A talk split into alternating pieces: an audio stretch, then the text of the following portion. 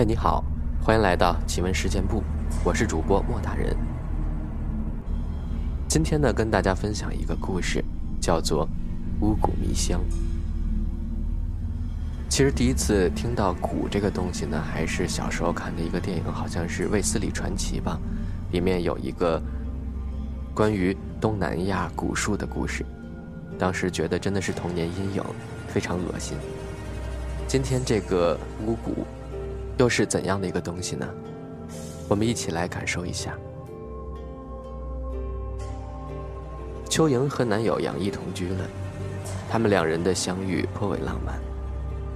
两个月前，秋莹居住的社区附近新开了一间香铺，店面不算大，但所卖的香炉全是老古董。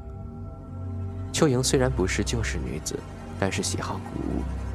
每次看到精美的古物，他就喜欢捧在手上，细细的把玩一番。那天，秋莹走进店内，便闻到了一缕缕幽香。那味道她再熟悉不过了，正是她所钟情的迷迭香。店主杨毅是个二十多岁的年轻人，面目清秀，正是秋莹中意的类型。之后，他常来店里买香料，两人一来二去便熟识起来，缘分也自此开始。此刻，秋莹躺在男友杨毅的臂弯里，望着他如孩子般的睡颜，感觉幸福就像花儿一样在心中绽放。桌上放置的那盏八角香炉，飘出缕缕香味儿，轻柔的迷迭香之味扑面而来。正享受幸福的秋莹，心头猛然涌上一股莫名的不安。他揉捏着疼痛的太阳穴，在床上翻了个身。当他转过头来，顿时惊呆了。只见一个黑影正站在落地窗前，清幽的月光落在他身上。那是个长发披肩的纤弱少女。秋莹颤抖着声音问：“你，你是谁？”黑影悠悠地说：“你害得我好惨呀。”然后那团黑影开始顺着窗户向下蠕动，就像一个软体的爬虫动物一样，一直蠕动到地上，缩成了一团儿。秋莹吓得在床上瑟瑟发抖，她想叫却叫不出声来，想动又动不了，身体似乎完全不听使唤了。她瞪着那团黑影，它还在向前蠕动着。爬向床底，逐渐消失在床底的黑暗中。秋莹大口的喘着粗气，忽然，她的身体可以动了。她大叫一声，从床上蹦了起来。杨毅被秋莹的喊声吓醒了，慌忙扭亮了床头灯。“亲爱的，你你怎么了？”杨毅一手将她抱至怀中。“是做了噩梦吗？没事有我在呢，别怕。”秋莹这才安心的靠在他怀中。第二天清晨，秋莹醒来时，发现枕畔空空的，床头柜上贴着一张字条。秋莹撕下来一看，只见杨毅的字在字条上写着：“亲爱的莹，早上接到妹妹电话，说父亲重病，要我回家乡一趟，你要好好照顾自己，我过几天就回来，爱你的意。”秋莹心中涌出一丝温暖的感觉。秋莹在一家广告公司做文案工作，工作得心应手，深受老板青睐。忙碌中，一天很快就过去了。当黑夜再度铺天盖地袭来时，秋莹突然有一种如临大敌的感觉。午夜，她再度噩梦连连，一阵恐怖的尖叫把她从噩梦中惊醒。她循着声音望去，只见卧室的落地镜前站着一个诡异的白衣女人。那女人披散着长长的头发，凌厉的眼神透过头发的缝隙，冷冷地射过来。她皮肤苍白的吓人，雪白的衣服上血迹斑斑，鲜红的血顺着她的发丝不停地滴落下来。那白衣女子阴阴一笑：“你害我好惨呀。”秋莹惊恐地摇了摇头：“不，我什么都没做。你敢去静安公墓地区四百四十四号吗？白衣女人悠悠地说：“我为什么要去那儿？”秋莹困惑地问。“因为那里有个人在等你。”谁？秋莹一惊，她忽然感觉眼前的白衣女人，有点像她以前的好友陆云上。但她早在两年前就失踪了呀。还想问清楚这到底是怎么回事，却见白衣女人向他伸出了血淋淋的双手。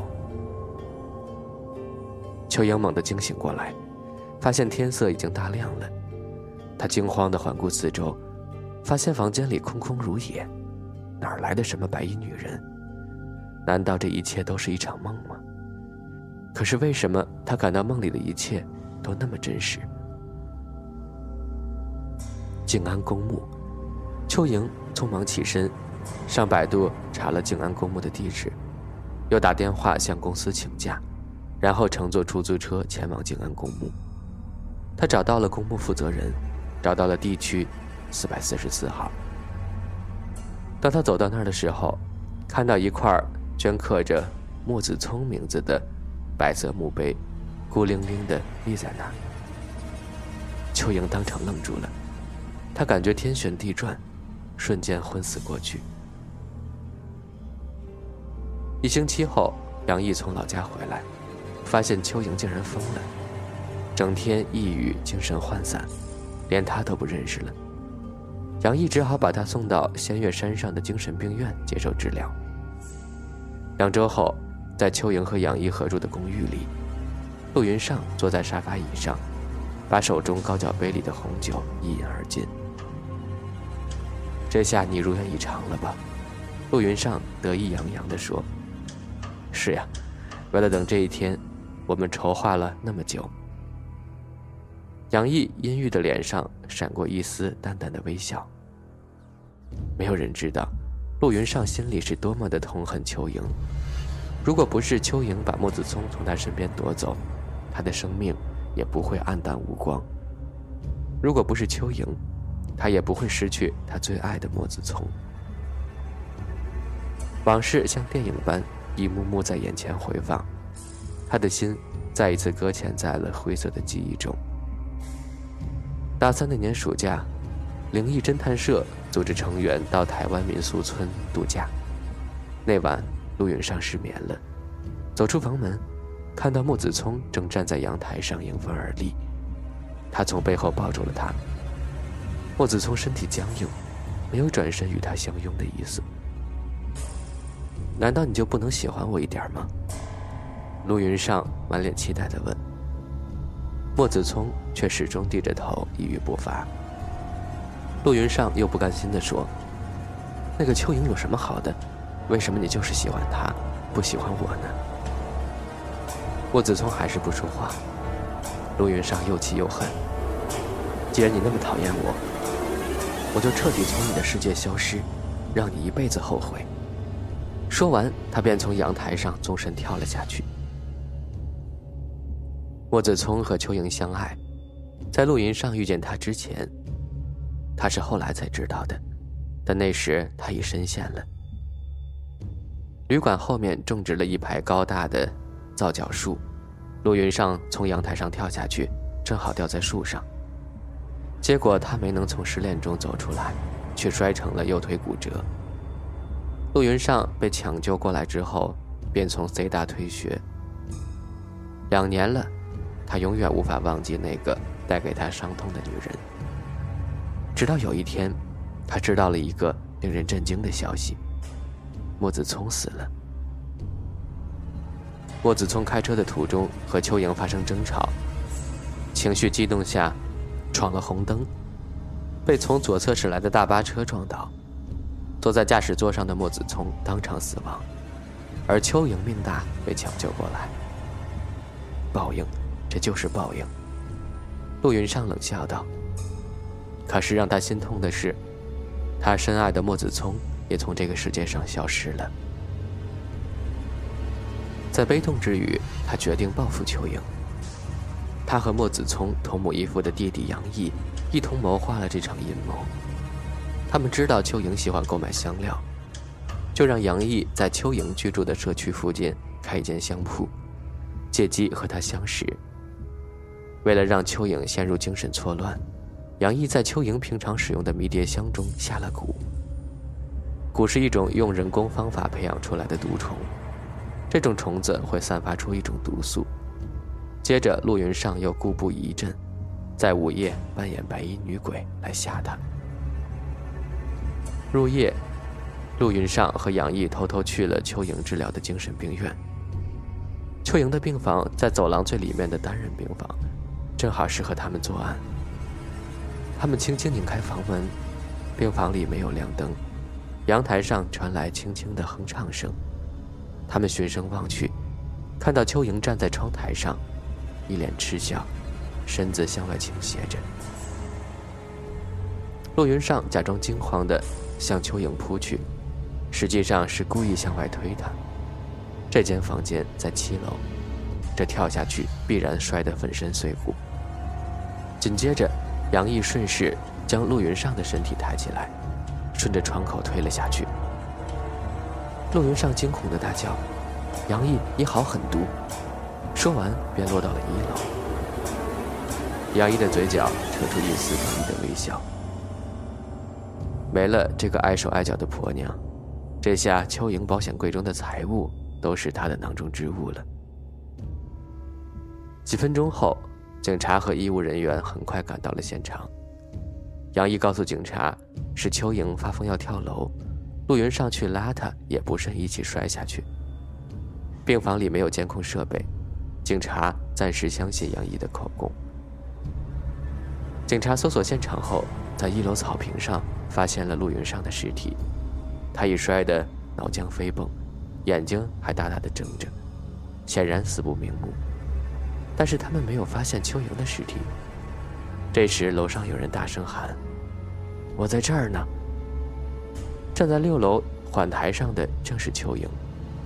原来他跳下去时，被六楼伸出的窄窄的缓台接住了。但是陆云上就没那么幸运。直接摔到一楼，当场死亡。邱莹把手机里的一段录像交给了警察。那段录像记录了一双手伸出窗台，将一个女人推了下去。录像里的女人惊慌的大叫：“杨毅，你好狠毒！”杨毅听到这句话，吓得脸色煞白。看到杨毅被警察戴上手铐关进警车，邱莹长舒了一口气。医护人员给邱莹做身体检查，发现她没有受伤，连神志也恢复正常。他们都赞叹这是奇迹。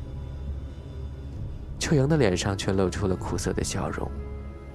其实她根本没有病，一直都在装疯。当她发现自己平常所用的迷迭香中被人下了蛊，她首先怀疑的就是自己的同居男友。经过调查，她发现。杨毅竟是莫子聪同母异父的弟弟。他知道，他是来找他报仇的，索性装疯卖傻，伺机寻找他谋害自己的证据。两天后，邱莹来到静安公墓，将两束白花放在莫子聪和陆云上的墓碑前。他不禁深深的叹了口气。其实这世界上哪有什么鬼，最恐怖的。不过是心中有鬼。好了，今天的节目就分享到这儿了。如果你身边有类似的故事或经历，可以投稿给我们，在微信的公众账号里搜索并订阅“奇闻事件部”，把你的故事告诉我们，也许下期节目就能够听到你的故事了。